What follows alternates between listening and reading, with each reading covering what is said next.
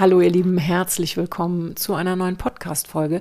Die heutige Podcast-Folge ähm, wird sehr tief sein. An dieser Stelle auch schon mal eine Triggerwarnung. Es wird um sexuellen Missbrauch in der Kindheit gehen und es wird sogar um ein noch sehr viel heftigeres Thema gehen. Und zwar wurde mein heutiger ja, Podcast-Gast Jelena wurde als Kind von ihrem Stiefvater verkauft ähm, für den sexuellen Missbrauch.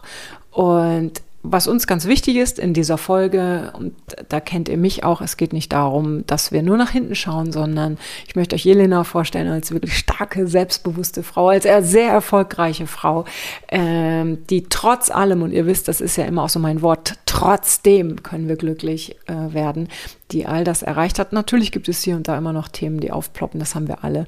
Aber ähm, wir möchten euch einfach oder in diesem Falle natürlich auch Jelena einfach ja so eine kleine Hilfestellung geben für alle, die aus dem einen oder anderen Thema selbst nicht rauskommen oder denken, sie sind alleine auf der Welt. Ähm, vielleicht einfach zeigen, ähm, ja, was in manchen Momenten helfen kann. So, jetzt habe ich aber genug geredet. Äh, jetzt erstmal herzlich willkommen, liebe Jelena, und ganz herzlichen Dank, dass du all das hier jetzt gleich tun wirst für die Menschen, die dazuhören. Ja, ich freue mich sehr und äh, danke für deine Einladung.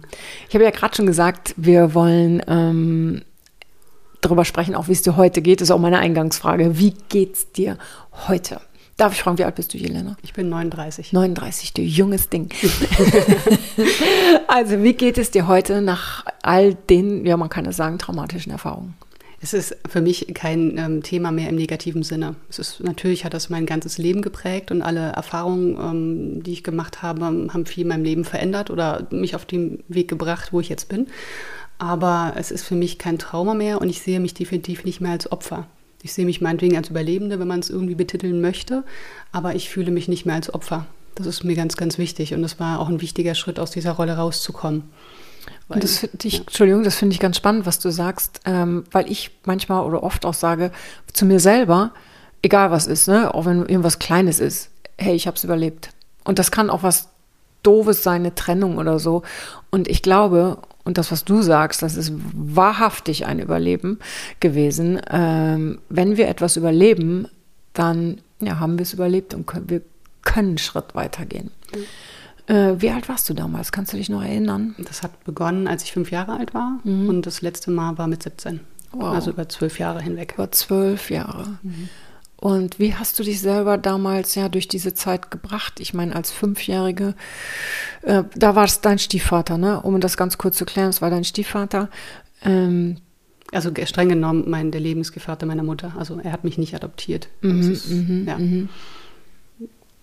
Wie bist du durch diese Zeit gekommen? Das ist eine gute Frage, die ich auch gar nicht so mal eben beantworten kann, mhm. weil es so viele mhm. Jahre waren. Ähm, ich wurde oft gefragt, wie habe ich das überlebt? Mhm. Und das Ding ist, dass ich, es ist irgendwie mein Glaube gewesen. Ich mhm. kann gar nicht sagen, an wen oder was ich geglaubt habe, aber mhm. irgendwie war da immer so ein Funken, eine Hoffnung, wo ich denke, irgendwann wird es besser und mhm. irgendwann wird es gut. Und ich denke dann auch irgendwo meinen Kampfgeist nicht aufzugeben. Auch wenn es viele Momente gab, wo ich denke, so jetzt geht nichts mehr. Oder es gab auch viele Momente im Leben, wo ich dachte, ich will nicht mehr leben. Aber irgendwie war da irgendwas, was mich immer weiter gebracht hat und irgendwie eine Verbindung, ich sag mal, nach oben im weitesten Sinne, wo mhm. ich denke, irgendwas, ja, da war eine Verbindung da und die hat mich überleben lassen. So, mhm. ja. War so eine Art Urvertrauen? War das, wie würdest du es nennen?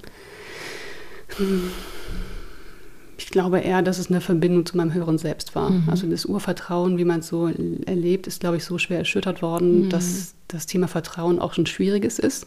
Aber auch da habe ich irgendwann beschlossen, ich ähm, entscheide mich zu vertrauen. Und ähm, das ist, ja, was als Basis nicht da war, war aber dann irgendwann die Entscheidung. Und das gebe ich auch jedem mit, der das hier hört. Mhm. Entscheide dich jetzt für was. Also du kannst dich jetzt entscheiden, was du daraus machst. Und es ist immer die Frage, wie bewerten wir die Dinge und was machen wir daraus? Ja. Und das können wir jetzt selber. Und das, was uns gefangen hält, sind die Geister der Erinnerung. Aber eigentlich ist es ja vorbei. Ja. Und das ist was, was, auch wenn sich das nie, also oft nicht so anfühlt und man immer denkt, es ist ähm, sehr real, wenn man auch Panikattacken hat oder Angstzustände oder nachts nicht schlafen kann, weil mal Bilder hochkommen oder so. Aber macht euch immer wieder bewusst, das Ganze ist vorbei. Es sind Geister der Erinnerung und wir bewerten sie noch oder geben denen noch die, die Kraft oder die negative Kraft, ähm, dass sie uns klein halten. Ja. ja. Das Ding ist, das Gehirn kann ja nicht unterscheiden, ob wir etwas jetzt durchleben, wenn wir wieder an eine traumatische Erfahrung oder an irgendwas Negatives denken. Unser Gehirn denkt, scheiße, wir sind da nochmal mittendrin. Mhm. Und deshalb, äh, man soll Dinge nicht verdrängen. Sowas kannst du auch nicht verdrängen. Darf ich fragen, du, du, du hast, warst lange äh, in Therapie kann man sagen. Also ich bin immer noch, immer dran. noch ja, das also ist einfach. Weise, ja. ja. so. Ähm, das ist auch, das gehört zum Leben dazu. Und äh, verdrängen hilft überhaupt nichts. Das eine oder andere vergessen wir vielleicht, aber irgendwann ploppt es vielleicht hoch. Aber äh, man sollte sich schon damit auseinandersetzen, aber eben auch nach vorne schauen und nicht nur im Hinten bleiben. Und ähm, was wäre während der ganzen Zeit für dich das Schlimmste? Und damit meine ich jetzt nicht die schlimmste Erfahrung, mhm. sondern was war so für dich das Schlimmste? Äh, dass es jemand war, den du kanntest oder dass das komplett unpersönlich war, weil eben dein Vater dich verkauft hat. Was Kannst, kannst du das sagen? Kann man das, das überhaupt benennen? Verschiedene Aspekte. Also ein großer Aspekt war irgendwann die entstandene Hoffnungslosigkeit. Mhm. Die ersten Jahre, soweit ich mich daran erinnern kann, habe ich immer gedacht, wenn meine Mama das sieht, mhm. dann wird, wird das auf. Ne? Dann, mhm. dann nimmt die oder trennt die sich von ihm mhm. oder ähm, ja, es wird dann zu Ende sein. Sie wird mhm. mich retten, sie wird mich mhm. da rausholen. Und es gab dann irgendwann, es war so, ich denke, ja, mit acht etwa, ähm, eine Situation, wo er mich, also wo er wirklich mit mir Geschlechtsverkehr hatte, meine Mutter in den Raum reinkam mhm.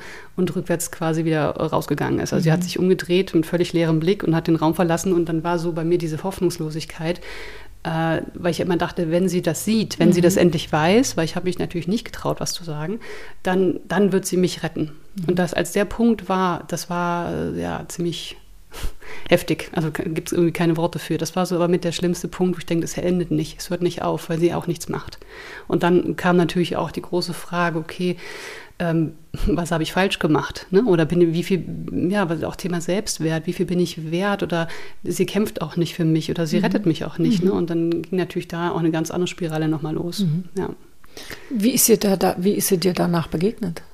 Keine am nächsten Ahnung. Tag oder am nächsten Morgen oder kannst du dich noch erinnern? Ich erinnere mich nicht bewusst ja. an diesen nächsten Tag. Dafür gab es viel zu viele Tage mhm. in meinem Leben. Aber also man muss dazu sagen, dass sie selbst eine Missbrauchsgeschichte mhm. hinter sich hat, dass sie als Kind selber ähm, sehr früh, noch früher als ich, auch ähm, Gewalt und Missbrauch mhm. erlebt hat, die ihre Geschichte auch völlig abgespalten hatte, um zu überleben und sie damals auch nicht aufgearbeitet hat. Und ich denke, das ist auch ein, mit, auch ein Punkt, warum ich gerne mit dir darüber spreche, weil es so, so wichtig ist, dass wir uns unsere ja. Themen anschauen. Und wenn wir es nicht für uns machen, spätestens wenn wir uns entscheiden, Kinder zu kriegen, wäre es wichtig, das zu tun.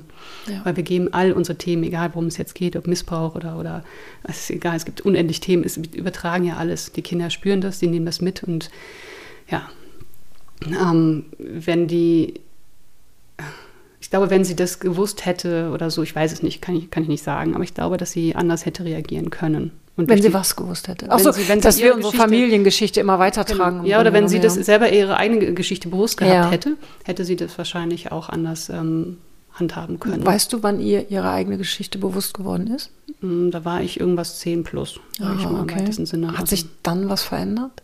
Zwischen mm, euch oder irgendwie? Nein, sie wurde mhm. dann ähm, sehr depressiv, okay. war alkoholabhängig und Ach, ähm, ja. war so in ihren Thematik gefangen, dass ähm, ich eigentlich eher das Gefühl hatte, sie retten zu müssen mhm. oder ihr helfen mm. zu müssen, als dass es irgendwie andersrum war. Mhm. Ja. Apropos Retter, hast du dich oder fühlst du dich heute oder hast du dich phasenweise in deinem Leben als Retter gefühlt, was, was oftmals einfach ist, wenn, wenn wir Dinge erleben in unserer Kindheit, dass wir andere retten wollen. Ähm, Kennst du diese Rolle, sage ich jetzt mal so? Naja, nicht als Retter in dem Sinne, aber dass ich irgendwie in einen therapeutischen Beruf gekommen bin. Also Wie erst ursprünglich als ja. Physiotherapeutin, wo ich denke, ich helfe anderen Menschen, ihre ähm, Symptome zu mhm. behandeln. Und ähm, ich habe ganz klassisch mit der Physiotherapie angefangen mhm. und habe ähm, auch damals meinen Selbstwert damit aufgebaut. Mhm. Also ich hatte irgendwie hatte nicht das Gefühl, eine Lebensberechtigung zu mhm. haben. Also es war nicht nur wenig Selbstwert, mhm. sondern es war wirklich auch ähm, meine überhaupt meine Daseinsberechtigung war mhm. gleich null. Und ich habe damals sehr ja, ich sag mal, sehr gute Arbeit gemacht, weil wenn ich dann dachte oder wenn ich ja Patienten rausgehen und es geht ihnen besser, habe mhm. ich mich irgendwie gedacht, okay, kann er was. Also mhm. irgendwie irgendwas bin ich ja gut auf mhm. dieser Welt.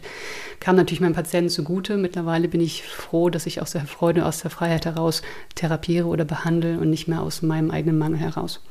Heute, heute behandelst du auch nochmal auf andere Art und Weise. Ja, das ist du bist weitaus mehr als genau. Physiotherapeutin. Das mache ich gar nicht mehr. Ja. Ne, genau, was machst du heute? Also ich bin eines wirklich ähm, Heil, also Expertin für Heilung nach Gewalt und Missbrauch. Mhm. Das ist ähm, ein Bereich, der ja, wo Leute wirklich von weiter herkommen, mhm. weil sie ähm, auch, ja, es gibt nicht so viele, die das so mhm. offen machen, auch vor allem auch ja, die auch über ihre eigene Geschichte sprechen. Mhm. Meistens, also mir ging es damals so, als ich auf der Suche war, dann musstest du auf den Webseiten nach unten scrollen mhm. und klicken und klicken, bis du es irgendwann mal gesehen hast, oh, die können das auch oder oh, sie mhm. arbeiten auch mit diesem Thema. Ja, und ansonsten ist es so, dass ich wirklich mit Menschen ganzheitlich arbeite, dass sie, die meisten, die zu mir kommen, sind Menschen, die körperliche Beschwerden mhm. haben. Und wir gucken halt dahinter, was das eigentlich Thema ist. Es kann sein, dass es wirklich auf einer osteopathischen Ebene mhm. ist, es ist aber seltenst. Oder halt ähm, auch über meine Heilpraktiker-Ausbildung, ähm, zum Beispiel auch Entgifte oder Ausleite oder Parasiten behandle. Aber mhm. auch Parasiten zum Beispiel haben einen Hintergrund, dass sie ähm, auch welche Parasiten habe ich im Leben? Also mhm. wo lasse ich mich von anderen aussaugen? Mhm. Also das ist halt, das ist, das kann man nicht trennen. Das ist für mich ganzheitlich mhm. und so sind auch meine Behandlungen, dass keiner anders oder jede ist anders als die mhm. andere. Triggert dich davon noch etwas ab? Für alle Triggern ist ja, wenn, wenn ich höre ein Lied oder jemand erzählt eine Geschichte, mich berührt das und ich fange zum Beispiel an zu weinen oder ich leide halt innerlich. Mhm. Triggert es dich? Gibt es noch etwas, was dich da antriggert? Nee. Nur Menschen behandelst? Nein, gar nicht. Mhm. Es ist eher so, dass ich dankbar bin, sie zu unterstützen mhm. und begleiten zu können. Und ähm, es ist, ja, natürlich, es bewegt mich und es berührt mich, aber es ist nicht, dass mich das irgendwie triggert oder runterzieht oder dass ich dann hier rausgehe und denke, oh Gott, was war das für eine anstrengende Stunde, mhm. sondern eigentlich jede Behandlung gehe ich ja, mit einer Leichtigkeit mhm. und Freude hier raus. Mhm. Ich denke, ich äh, ja, konnte jemandem helfen, mhm. auf seinem Weg weiterzugehen, weil ohne die Menschen in meinem Leben, die mir damals geholfen haben, wäre ich ja auch nicht da, wo ja. ich bin. Also so zum Thema auch, wie habe ich das überlebt? Das mhm. waren irgendwie immer im richtigen Moment die richtigen Menschen mhm. an meiner Seite. Und ähm, auch welche, die mir, ich sage mal wortwörtlich, in den Hintern getreten haben, mhm. so mich zu bewegen oder ähm, es war das Beste, was mir passieren konnte. Aber auch da ist ganz viel Vertrauen wieder gewachsen, ähm, wo ich dachte, ja, die Menschen oder ich kann doch vertrauen. Mhm. Das war natürlich am Anfang schwierig, aber je mehr ich vertraut habe, umso mehr habe ich mich dann natürlich beim nächsten auch getraut, wieder ja. zu vertrauen. Und das macht ganz, ganz, ganz viel aus. Also traut euch jemandem an und wenn es nur eine einzige Person auf dieser Welt ist, aber redet darüber oder sprecht es an, da wo ihr euch sicher fühlt. Und es kann auch eine anonyme Person sein. Manchmal ja. mhm. hilft ein ähm, Telefonat mit der Seelsorge. Es kann alles sein äh, um einfach nur darüber zu sprechen, weil wir beide wissen aus eigener Erfahrung, äh, dass das natürlich sehr schamhaft, äh, ähm, dass das natürlich sehr mit Scham behaftet ist, das wollte ich sagen. Und oftmals, obwohl wir das wissen, denken wir, wir sind irgendwie die Einzigen auf der Welt. Und äh, vielleicht kommen noch eigene Themen hinzu, dass wir sagen, oh, wir hatten Schuld und keiner nimmt mich ernst. Und bitte, bitte, ihr Lieben, redet darüber. Mhm. Und kannst du dich noch erinnern, wie es war, als es aufgehört hat. Und wie hat es aufgehört mit 17? Wodurch hat es aufgehört? Hm, das kann ich nicht so ganz so gut beantworten, mhm. aber letztendlich auch, weil ich weggezogen bin. Mhm. Also ich bin, okay. da war ich aber auch gerade 16, da bin ich von zu Hause ausgezogen. Mhm. Äh, bin damals noch in Reitstall gezogen, äh, wo ich eine Ausbildung begonnen hatte zur Pferdewirtin. Und dann war ich halt erstmal auch so ein bisschen weg, aber nicht mhm. komplett weg. Und ähm, ja, ich war halt dann einfach aus seinem Fängen raus, mhm. sage ich mal im weitesten Sinne. Und das hat ganz viel ausgemacht. Und dann sind die auch, also meine Mutter und er damals weiter weggezogen und mhm. dann war halt einfach die Distanz das Hauptthema, was es mhm. beendet hat. So, ja. Und es ist ja nochmal ein großer Unterschied zwischen Missbrauch durch zum Beispiel deinen Stiefvater oder eben diesen Verkauf. Davon hat deine Mutter davon was mitbekommen, dass er mm. dich verkauft hat? Ja und nein. Wahrscheinlich mhm. schon. Und Vielleicht wollte sie es nicht sehen. Ja, ich denke mhm. nicht, dass sie es. Wann hat das angefangen, weißt du noch? Das auch mit der Zeit gleich eigentlich. Mhm. Ja. Würdest du sagen, eins von beiden war schlimmer? Auf eine bestimmte Art und Weise oder warum? Tja, hat auch alles zwei Seiten. Aber vom mhm. Prinzip her ist es so, eine Person, die dir nahe steht und nicht mhm. verletzt, finde ich es immer persönlich schlimmer, als wenn es jemand ist, der fremd ist oder zu dem du keine Beziehung hast. Ähm, ja, das Viele, ich glaube, sind vielleicht gerade geschockt. Ähm, ähm, vieles kennt man sicherlich aus Filmen und wundert, man, man wundert sich dann, dass es das im wahren Leben gibt. Ähm,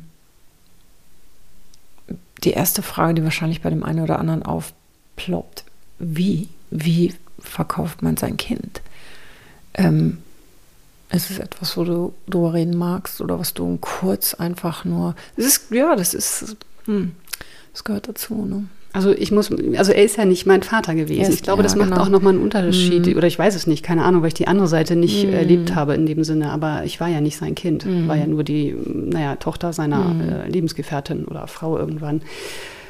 Ähm, ich weiß, dass auch er eine sehr traumatische Vergangenheit mhm. hatte, dass er selber auch Missbrauch erlebt hat und auch dieses Wissen oder die Aufarbeitung dessen war, also ich habe mich viel gefragt, wieso, weshalb, warum kann ein Mensch sowas tun? Mhm. Und das hat mir persönlich auch dabei geholfen, die andere Seite zu sehen. So und so auch ihn als, ich sag mal, auch als Opfer zu erkennen. Mhm. Ich will mhm. das damit nicht abtun, was er getan hat, aber auch dieses Wissen, auch das hat zwei Seiten mhm. und auch er hat seine Vergangenheit und es wird Gründe geben, wieso er so gehandelt hat, wie er gehandelt hat oder warum er nicht anders mhm. gehandelt hat. Ne? Ich weiß, dass er spielsüchtig war, also da mhm. ging es halt natürlich um Geld in erster Linie und ähm, ja, damit kann man sehr viel Geld machen. Man kann mhm. aber auch beim Spielen sehr viel Geld schnell wieder verlieren. Das ist halt ein, hat auch, ja, beide Aspekte immer mit drin. Hast du heute noch Kontakt zu ihm? Nein. Mhm. Ja. Auch seit Jahren, ich glaube seit 2005 schon nicht mehr. Also mhm. auch meine Mutter nicht, die haben sich auch okay. getrennt. Ja. Aber du hast Kontakt zu deiner Mutter? Ja.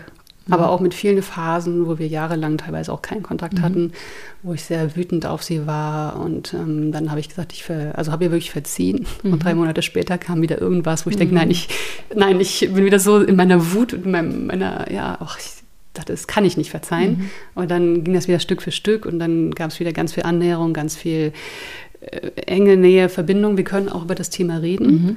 Äh, das finde ich jetzt mittlerweile sehr schön. Und es gab auch vor Jahren einen Punkt, wo ich sagte, ich bin mit meiner Mutter fertig, ich möchte mhm. gar keinen Kontakt mehr zu ihr haben. Und dann Jahre später war wieder, wo ich denke, nee, irgendwie, irgendwas fehlt doch. Mhm. So, und seitdem, das ist jetzt bestimmt schon, ja, sechs, sieben Jahre, haben wir Kontakt. Mhm. Ähm, und ich bin unendlich dankbar, dass ich den Schritt wieder gemacht habe, weil so nah wie jetzt die letzten Jahre waren wir uns noch nie. Mhm. Und sie wohnen sehr weit weg, also so ja, gute 900 Kilometer. Mhm. Und das ist auch gut so. Ich glaube, es würde nicht für uns beide nicht gut funktionieren, wenn wir uns tagtäglich hier sehen würden mhm. oder so. Aber wir telefonieren viel, wir sehen uns ab und zu, ja. Und ich bin dankbar, dass wir das doch nochmal versucht haben, weil das ganz viel Heilung gebracht hat. Mhm. Für beide Seiten, glaube ich. Ja. Was war du hast schon gesagt, was du ihr vorgeworfen hast. Du hast dich ähm, ähm, ja hilflos gefühlt. Du hast dich ähm, nicht, nee, sondern mal, du hast dich, äh, sie hat dich nicht gerettet. So, jetzt habe ich es wieder. Was war aus ihrer Sicht? Hat sie sich danach, was, was war, na, was war die erste Reaktion, als, als du das Gespräch mit ihr gesucht hast? Ähm, also ich bin da rein ohne Erwartung. Mhm. Und habe halt auch vorher überlegt, okay, warum möchte ich sie darauf ansprechen? Mhm. Habe gemeint, ich bin einfach nur ja, interessiert, wie sie reagiert. Also mhm. ob sie doch irgendwie gesagt hat, ich wusste es oder wie auch immer und ähm, oder ja, keine Ahnung. Und dann sagte sie, wie dich, ich dachte deine Schwester. Und dann oh. bin ich aus allen Wolken gefallen. Ich denke, wie jetzt, hä? So, äh, ich kann ja auch ehrlich gesagt nicht mehr sagen, das ist auch viele Jahre her ist, was ich darauf geantwortet hatte. Aber ähm, ja, damit habe ich nicht gerechnet mit dieser Antwort. Das war irgendwie schon komisch. Aber hat sie, also du hast eine Schwester, hat sie denn jemals mit deiner Schwester dann nicht drüber gesprochen? Also die beiden hatten noch nie guten Kontakt ah, okay. und sind eh seit Jahren auch, also es war immer schwierig mhm. zwischen den Zweien und sie hatte damals, ich sag mal, geglaubt, dass sie ähm, mich gerettet hat. Mhm. Dass sie es bei ihr nicht verhindern konnte, aber dass, dass er mir nichts tut. Aber wahrscheinlich war das auch nur ihr Wunschdenken. Ja. Hat er deine Schwester missbraucht? Ja. Auch. Mhm. Aber sie hat das auch erst zehn Jahre später, also na, zehn Jahre nachdem ich schon lange dran war, an dieser mhm. Geschichte, ihre Geschichte aufge also angefangen aufzuarbeiten. Mhm. Aber wir sind tatsächlich momentan nicht im Kontakt, seit zwei mhm. Jahren schon nicht. Und äh, von daher weiß ich auch nicht, wie es ihr aktuell geht. Mhm. Mhm. Ja. Wenn andere Menschen, und das, da schließe ich alle ein, sowohl Frauen als auch Männer, ähm, gerade, ja, wie soll ich sagen, wenn die sich jetzt gerade selber dabei ertappen, ähm, dass sie vielleicht oder dass es Zeit wird, ähnliches kundzutun, ähm, was würdest du ihnen empfehlen, außer dass sie klar mit jemandem drüber reden sollen?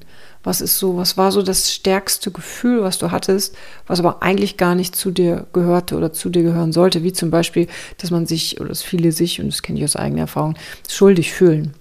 Ja, äh, was ist, war so das stärkste Gefühl, wo du sagst, Leute, bitte macht das nicht zu eurem, das ist nicht euers, das, das habt ihr euch selber eingeredet oder jemand anderes hat es euch eingeredet.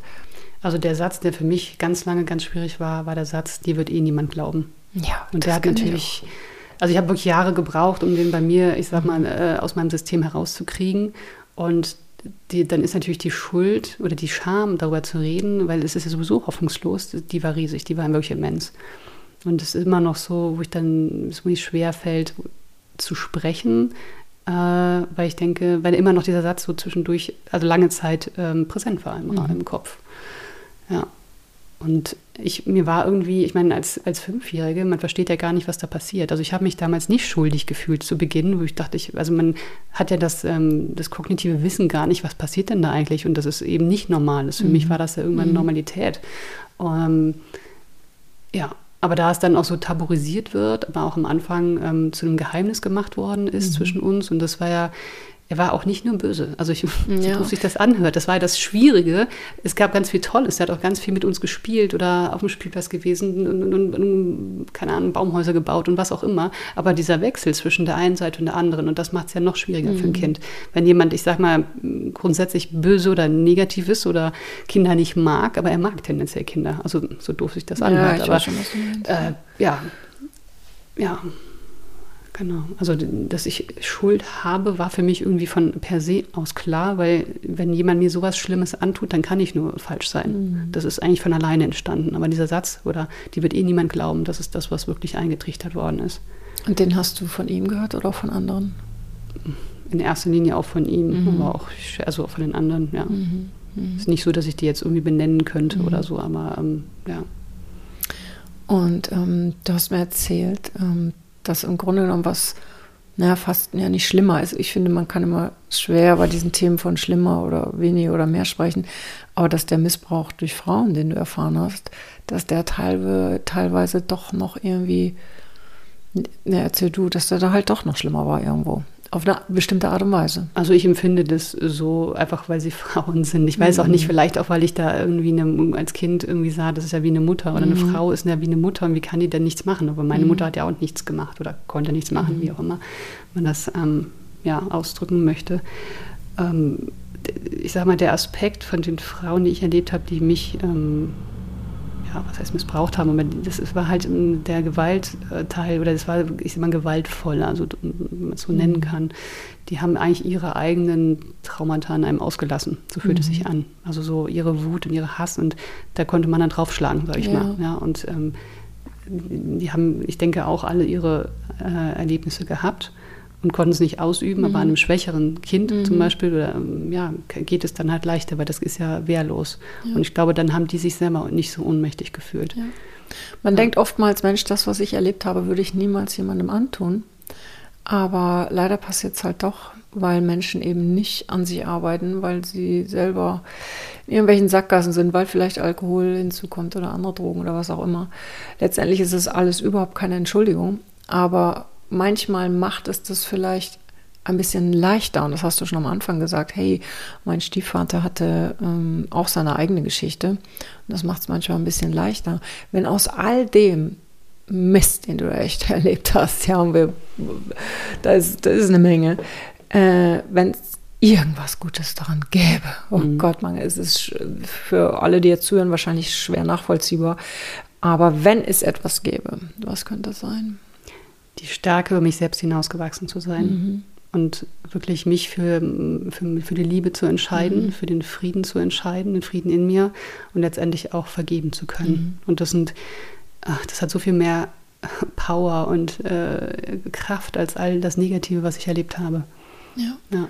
Du hast es am Anfang schon gesagt, entscheidet euch, entscheidet euch für das, was ihr leben wollt. Und im Grunde genommen ist, sagst du es wieder, äh, ja. ne, entscheidet euch. Und ähm, ich denke, es ist gut, sich bewusst zu machen, dass, mhm. ich sag mal, ich sage jetzt aber mal, wir das als Kinder überlebt haben, als Kind, als, mhm. als kleines, zartes Wesen haben wir ja. das Ganze schon überlebt. Wir haben das ja schon überlebt. Ja. Und wir glauben ja nur, oh Gott, das ist so schrecklich, dass wir das jetzt nicht bewältigen können. Wir haben es einmal überlebt und das bewusst zu machen. Und dass man jetzt sagt, okay, und jetzt entscheide ich selber. Also da ging es ja auch ganz viel um Kontrollverlust, dass ich mhm. keine Kontrolle hatte, dass mit mir getan worden ist, was sie wollten. Letztendlich war auch, ich sage mal nicht äh, zu wissen, ich gehe abends ins Bett und ähm, kann ich die Nacht durchschlafen oder nicht. Also selbst solche Sachen, ja, oder wo befinde ich mich, wo bin ich, an welchem Ort bin ich. Und jetzt entscheidet ihr selber. Jetzt entscheidet ihr selber und ähm, habt, ihr habt es einmal überlebt und den Rest schafft ihr auch, da bin ich mir ganz sicher. Habt den Mut, ähm, euch jemanden zu suchen, mit dem ihr sprechen könnt. Sucht euch jemanden, der euch begleiten könnt und entscheidet euch für euren eigenen Weg. Ja. Ich sage ja gerne immer, du bist nicht oder ihr seid nicht eure Vergangenheit. Wir sind so viel mehr als unsere Vergangenheit. Wir sind heute so, wie wir sind, aufgrund unserer Vergangenheit. Aber das ist ja nicht nur was Schlechtes. Mhm. Und äh, du hast selber Kinder, du, ähm, weil viele weiß ich, das ist ja dann so, das, das, was ja immer so über allem hängt, oh Gott, jetzt äh, mag jemand dann keine Männer mehr oder so. Das ist ja wirklich wahnsinnig oberflächlich, aber es ist halt eben nicht immer so. So, du hast zwei Kinder, ähm, erzähl ganz kurz, ja, oder antworte kurz, wie ist dein Verhältnis heute zu Männern? Also ich habe mit Männern gar kein Problem und ich kann mir auch vorstellen, dass es, äh, dass viele den glauben, ah ja, wie kann die nochmal mit einem ja. Mann oder so, aber es ist irgendwie, ja, man kann sie doch nicht alle über einen Kamm scheren. Mhm. Und ähm, wie gesagt, Frauen haben mir genauso Gewalt angetan. Meine Mutter hat mir passiv in dem Sinne auch Gewalt angetan, dass sie nichts getan hat. Also von daher, da müsste ich ja alle Menschen auf dieser Welt hassen. Mhm. Und ich habe mir entschieden, das nicht zu tun. Mhm. Und es gab eben auch nach und nach einfach Männer, denen ich vertraut habe mhm. und die mich auch ganz, ganz ja, auf dem Weg begleitet haben. Und wo ich gemerkt habe, okay, ich kann denen vertrauen. Und mit jedem Mal, wo ich dann, habe ich auch eben schon gesagt, vertraut habe, ist das Vertrauen wieder gewachsen. Und ähm, ja, auch wenn ich dann sehe, wie berührt oder wie, wie bewegt sie von meiner Geschichte sind, äh, weil ich das schon, also ich rede darüber, ne? das ist mhm. nicht, das ist dann irgendwie, ich tue so, als wäre nichts gewesen, das geht für mich nicht. Ähm, Darf ich dich ganz kurz unterbrechen, Elena? Ja. Sagst du alles? Oder hast du dann irgendwann Angst, dass sie dich nur noch so als das sehen? Nee, ich sage nicht alles. Nee. Hm. Das mache ich ja. im therapeutischen ja. Bereich oder mit mhm. meinem Therapeuten oder so, aber nicht äh, mit meinem Partner. Mhm. Aber ich möchte schon, dass der weiß, äh, wie das so ist. Ja. Aber auch wenn man denkt, oh Gott, bei so einer Geschichte, dass sie noch Lust auf Sex hat, das mhm. ist so, natürlich habe ich das. Mhm. Und weil ich aber einfach, ich sag mal, ein gesunder Mensch bin und ähm, die mir auch da meine, ähm, meine Unabhängigkeit zu holen oder einfach das wieder jetzt wirklich erleben zu dürfen, so wie ich das möchte. Das ist ganz entscheidend. Auch wenn man dann denkt, ja, wie kann die noch mal Lust haben? Aber genau das ist es, das zuzulassen, dass wir diese Gefühle haben. Ja. Und sich das auch erlauben. Ja. Und dann nicht in irgendetwas, in einen neuen Gedanken zu verfallen, irgendwie, oh Gott, wenn mir das jetzt Spaß macht, hat es mir damals etwa auch Spaß gemacht. Das sind ja die verrücktesten Gedanken, die dann entstehen, ja, und dann entstehen wieder Schuldgefühle und und und. Wie ist es mit deinen eigenen Kindern? Bist du besonders vorsichtig, wenn es um andere Menschen geht? Mm, ja, ich versuche mhm. da äh, wirklich bewusst hinzugucken. Natürlich habe ich immer Angst, dass ich auch ich was übersehe, so mhm. wie meine Mutter was nicht gesehen hat. Ich habe damals immer gesagt, ich äh, werde erst Kinder bekommen, wenn ich meine Thematik aufgearbeitet habe. Mhm. Dann nach so zehn Jahren dachte ich auch so, jetzt ist es, ne, jetzt ist alles gut, mhm. alles schick. Und ja, Pustekuchen danach. Es gab dann einfach mal ein paar Jahre, wo einfach Ruhe war, wo nicht viel war. Und dann kam dann aber auch tatsächlich durch die Geburt, mhm. äh, durch die Schwangerschaft und die Geburt meines Sohnes kamen dann noch einige Themen wieder hoch. Aber ich bin dann wirklich parallel direkt äh, in Behandlung gegangen, weil ich möchte nicht, dass das bei meinen Kindern hängen bleibt. Ne? Aber um auf deine Frage zurückzukommen, die es gibt Menschen, die, mit denen ich die nie alleine lassen würde, einfach aus dem Bauchgefühl heraus. Aber hast du überhaupt dann zu diesen Menschen Kontakt? Nö, nicht, aber manchmal kann man es auch nicht umgehen, dass man mhm. sich irgendwo sieht oder trifft. Also, ja. Mhm. Und da bin ich dann halt, ich würde sie keine Sekunde mit denen alleine lassen, das weiß ich einfach. Spüren, wir, spüren deine Kinder das? Dass du in diesem Schutzmodus ist, weil da muss man auch mal aufpassen, dass man das dann nicht so komplett überträgt. Also, was glaubst du, spüren sie? Das? Vielleicht machst du dein Interview in 20 Jahren mit meinen Kindern. Nein, aber äh, ja, ich, ich weiß es nicht. Ich kann es nicht ehrlich beantworten. Mhm. Ich denke, in einer gewissen Weise spüren sie das, aber, ja. ähm, aber mm, ja, ja. Wenn, wenn es noch etwas gäbe, was noch da ist, also als Ergebnis dessen, was damals passiert ist in deiner Kindheit, ähm, was wäre das? Also ich weiß zum Beispiel, bei mir ist es so, und ich kenne viele, denen es so geht, dass ich hier und da Platzangst hatte lange Zeit und ich habe es dann für mich überwunden. Ich möchte sagen 90 Prozent beim Tauchen tatsächlich. Äh, Gibt es noch was, wo du sagst, jupp, da haben wir noch was, äh, was ja, was einfach aus, dessen, aus, aus diesen Geschichten resultiert. Also meine Platzangst hatte ich definitiv auch. Mhm. Um, ähm, da ging es auch vor allem darum, nicht raus zu können mhm. aus der mhm. Situation, mhm. wie zum Beispiel in einem Auto, einem Dreitürer, wenn ich dann auf einer Rückbahn sitze und dann müsste jemand anders aufstehen, damit ich einen Satz nach vorne klappen kann, damit die Tür und so. Uh, dann, ja, richtig. Also ich merke es jetzt noch, wenn ich drüber rede tatsächlich, ja. dass ich merke, äh, ich muss mal durchatmen. Mhm. Es geht, aber ich mhm. muss mich dann in solchen Situationen sehr konzentrieren. Also wirklich mhm. bewusst zu atmen, mich zu erden, hier zu sein, also hier in dem Moment dann zu bleiben und so, das schon. Aber auch die ist besser geworden. Mhm. Ähm, ich bin immer noch gerne, habe ich, ich habe natürlich gerne die Kontrolle über mein Leben wo andere sagen, oh Mensch, lass doch einfach mal locker oder entspann dich doch und wir mhm. gucken einfach mal. Ich, ich mag diesen Satz nicht, wir gucken einfach mal. Mhm. So, das ist für mich schwierig. Ich kann, ich mache gerne Pläne und ich kann die über gerne über Bord werfen, wenn ich sie wieder umwerfe. Mhm. Aber auch so zu wissen, witzigerweise, wo bin ich am Wochenende? Also es war immer, also auch so dieses örtliche, wo befinde ich mich, ist immer noch ein Thema für mich. Weil du damals eben nicht wusstest, wo bin ich morgen, ja, bei wem bin wohin, ich morgen, wann und überhaupt bin ich und, morgen, genau. Ja. ja. und deswegen weiß ich immer noch gerne, wo ich, also habe gerne einen groben Plan. Mhm. So und wenn ich den dann verändere, ist es auch okay. Aber mhm. das ist definitiv geblieben. Ja. Und ansonsten sind es Kleinigkeiten, äh, wo ich dann denke, ach Mensch, das Thema müsstest du auch mal angucken oder ähm,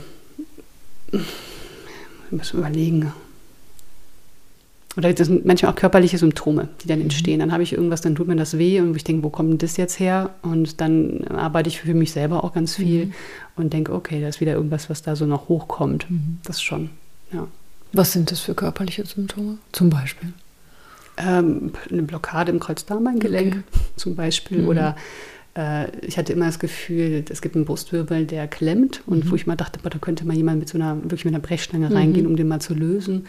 Ähm, und immer so, es ist kurz vorm Knacken und es knackt nicht. Mhm. Das war über Jahre hinweg. Ich habe auch früher ganz viel mit den Zähnen geknirscht. Das ist aber auch alles mittlerweile kein Thema mehr.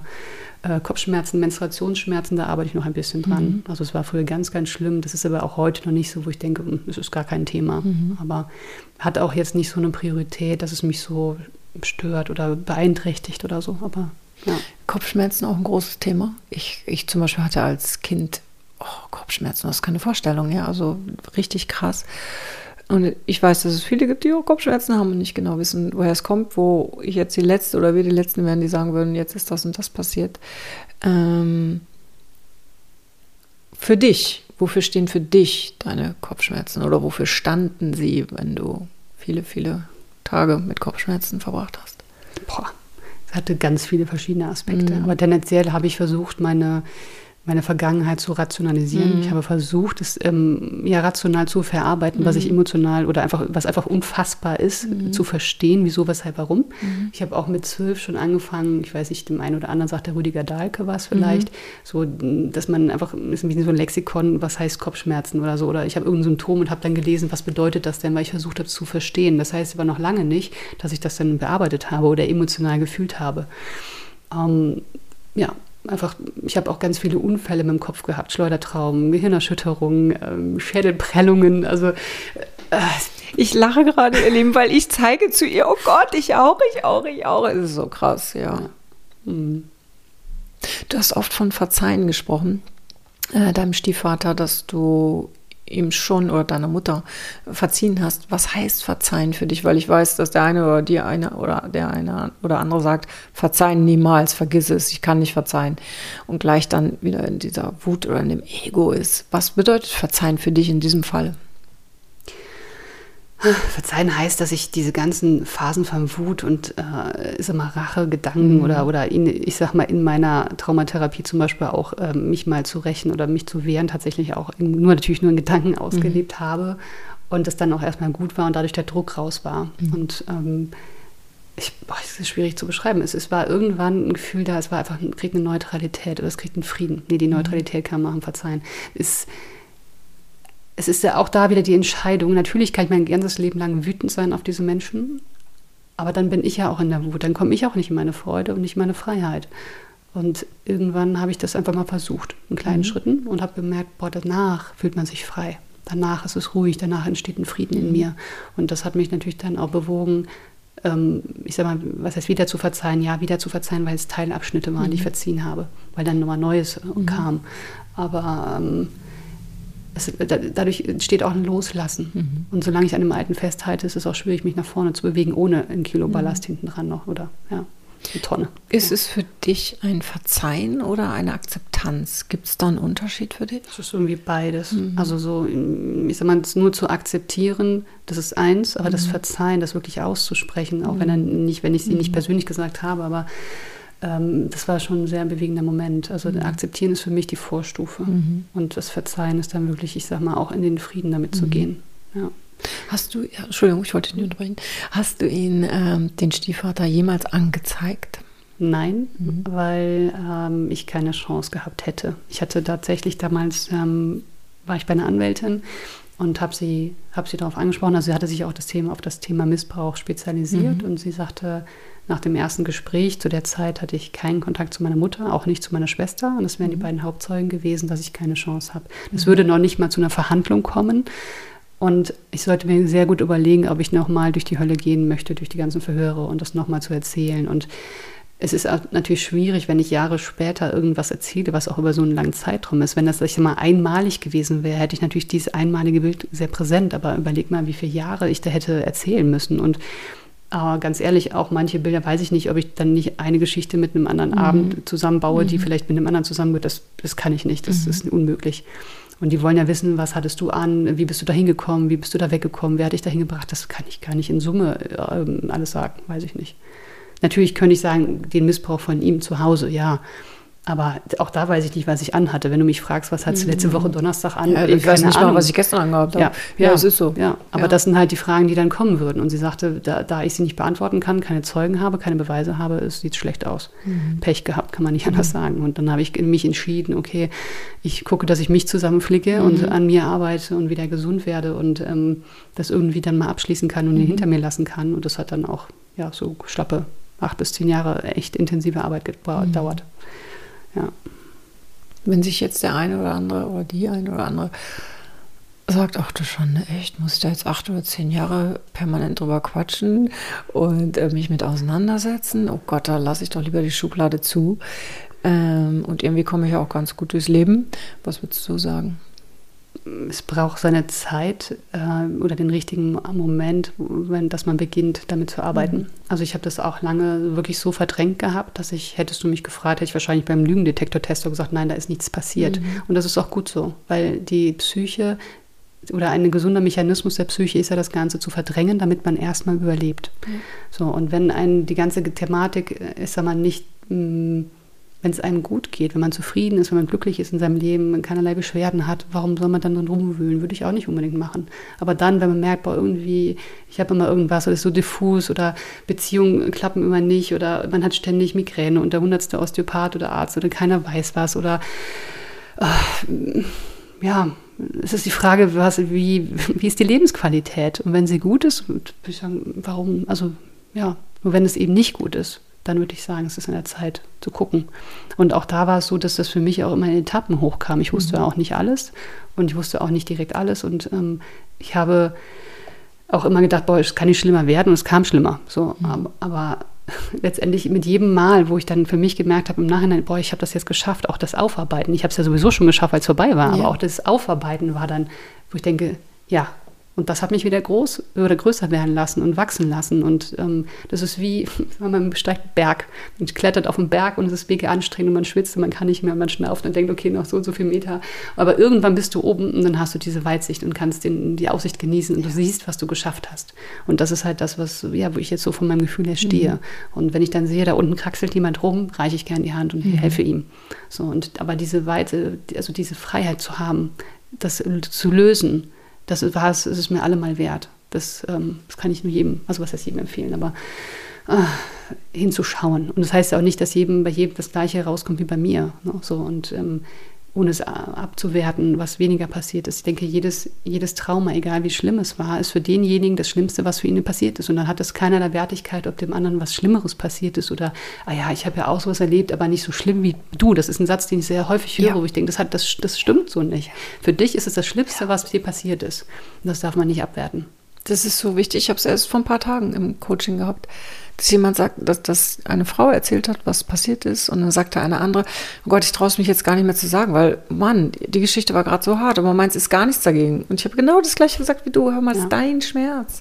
Und wenn mhm. ein Schmerz für uns der größte Schmerz ist, dann ist es so. Ihr Lieben, vergleicht euch nicht. Denkt jetzt auch nicht, wenn ihr die Geschichte jetzt von Jelena hört, oh Mann, okay, okay, es war jetzt auch nur irgendwie dreimal oder so. Nein, es gibt nicht nur dreimal. Ja. Eine Sekunde ist schon zu viel. Bitte, bitte, da möchte ich euch aber auch wirklich animieren. Vergleicht euch nicht. Das ist so wichtig. Mhm. Was würdest du sagen, vielleicht sind, hören jetzt Mütter zu oder auch Väter, die sich denken, ach du Schande, ähm, woran würde ich überhaupt erkennen, dass meinem Kind vielleicht sowas gerade widerfährt? Gibt es da etwas, wo du sagst, achtet mal auf diese Zeichen aus eigener Erfahrung?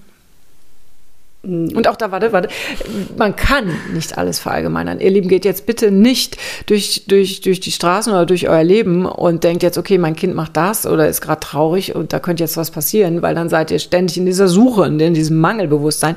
Aber vielleicht gibt es schon jemanden, der eine Ahnung hat und dann vielleicht kann das eine oder andere helfen. Würdest du da was sagen oder willst du, sagst du, da lehne ich mich jetzt aber nicht aus dem Fenster, weil pff, das kann auch nach hinten losgehen. Mm, dann lehne ich mich nicht aus dem Fenster, das kann nach hinten losgehen, aber so prinzipiell grundsätzlich, wenn ihr merkt, dass eure Kinder irgendwie anders sind, egal warum, das kann einfach, was heißt einfach, es kann auch Mobbing in der Schule mhm. sein, das muss kein Missbrauch sein. Mhm. Wenn ihr merkt, irgendwas ist mit euren ja. Kindern los, egal was die Ursache ist, wünsche ich mir für alle Kinder dieser ja. Welt, dass die Eltern ja. da sind und sagen, hey Mensch, was ist denn los bei dir?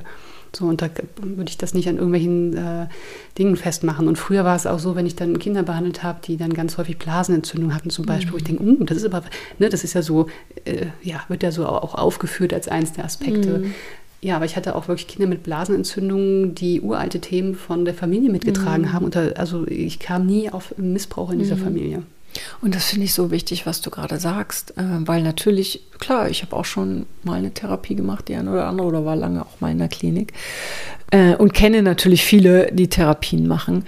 Äh, und dann werden ihnen, und ich sage das echt jetzt krass, knallhart, werden ihnen Dinge untergeschoben, die gar nicht zu ihnen gehören. Mhm. Und egal in welcher Therapie, egal, ja, das kann auch, keine Ahnung, was Schamanisches, oder weiß der Himmel sein. Heiliger Strohsack, ihr Lieben, lasst euch nichts unterschieben. Ihr müsst euch, ihr müsst selber immer auch das Gefühl haben, ja, passt oder passt nicht. Denkt jetzt auch selber nicht bei, bei jedem Anzeichen, irgendwie war da was oder so. Ihr Lieben, euer Gehirn gibt euch das, wofür ihr bereit seid, die Erinnerung, wofür ihr bereit seid. Macht euch nicht auf die Suche nach irgendwas. Ja, vieles kann vielleicht mal eine Erklärung sein, aber es muss halt auch nicht genau das Thema sein. Das finde ich so, so wichtig, mhm. wirklich. Ja. Ähm, Du hast mal gesagt, mir wurde meine Kindheit genommen. Was hast du stattdessen im Nachhinein bekommen? Hm. Ah. Also ich hatte keine Kindheit und was für mich noch viel schlimmer war, das Gefühl, ähm, kein, also das Gefühl zu haben, kein Zuhause zu haben. Mhm. Ich meine, natürlich hatte ich ein, ein Haus oder eine Wohnung, in der wir gewohnt haben und ich bin morgens irgendwo im Bett aufgestanden und bin auf mein eigenes Bett wieder zurückgegangen in der Regel. Aber das Gefühl von zu Hause ist für mich Geborgenheit, Sicherheit, ähm, jemand, der mich in den Arm nimmt, wenn ich, wenn ich, ja, wenn es mir nicht gut geht ähm, wo ich mich fallen lassen kann. Und mit meinen absolut existenziellsten Themen, die ich hatte von fünf Jahren an, hatte ich keinen, mit dem ich darüber reden konnte. Und das ist was, was für mich immer noch ein großes Thema ist. Wo ist mein Zuhause? Und ich habe das halt, ich bin auch oft umgezogen und hatte das Gefühl, gut, wenn ich da hinziehe, dann wird es besser. Und habe aber auch das dann wieder nicht gefunden, weil das Einzige, was ich halt finden konnte, ist mein Zuhause in mir selber. Und das nicht an einen Ort oder an ein Haus oder an, an Region festzumachen. Mhm. Aber es ist trotzdem eine gewisse Wehmut da, dieses Gefühl, äh, nicht zu haben, zu Hause gehabt mhm. zu haben. Ja. Das ist, es ist, ploppt gerade in mir hoch, äh, dass das, ich bin in meinem Leben, ich glaube, 35 Mal umgezogen. Ähm, obwohl, das muss ich sagen, mein Missbrauch war nicht in, in, der, in der elterlichen äh, Familie. Ja, das war schon was familiäres, aber eben nicht meine Eltern. Das möchte ich auch ganz deutlich sagen. Ähm, aber ja, das ist, ich, ist wirklich, es ploppt wirklich gerade, es wird mir wirklich gerade bewusst, dass ich auch immer sage, ich weiß gar nicht, wo ist eigentlich mein Zuhause. Und nochmal, ich betone, es war nicht in meinem Elternhaus, äh, da ist nichts passiert. Ähm, was hast du dir zurückholen können? In dein Leben, oh, trotz oh, vor allem meine Lebensfreude. Sorry, dass ich ja. unterbreche. Nein, nein, alles gut. meine Lebensfreude. Ich, äh, ich liebe mein Leben und es gibt ja. immer auch, es gibt schwere Tage und es gibt auch manchmal schwere Wochen, wo ich denke, ach du Scheiße. Mhm. Aber mein Gott, ich, ähm, ich bin so unendlich dankbar, dass ich die Möglichkeit hatte, so über mich hinauszuwachsen, das ähm, äh, zu erleben und eben, ich freue mich auch immer, anderen Menschen helfen zu können äh, oder das zu zeigen und dass es möglich ist.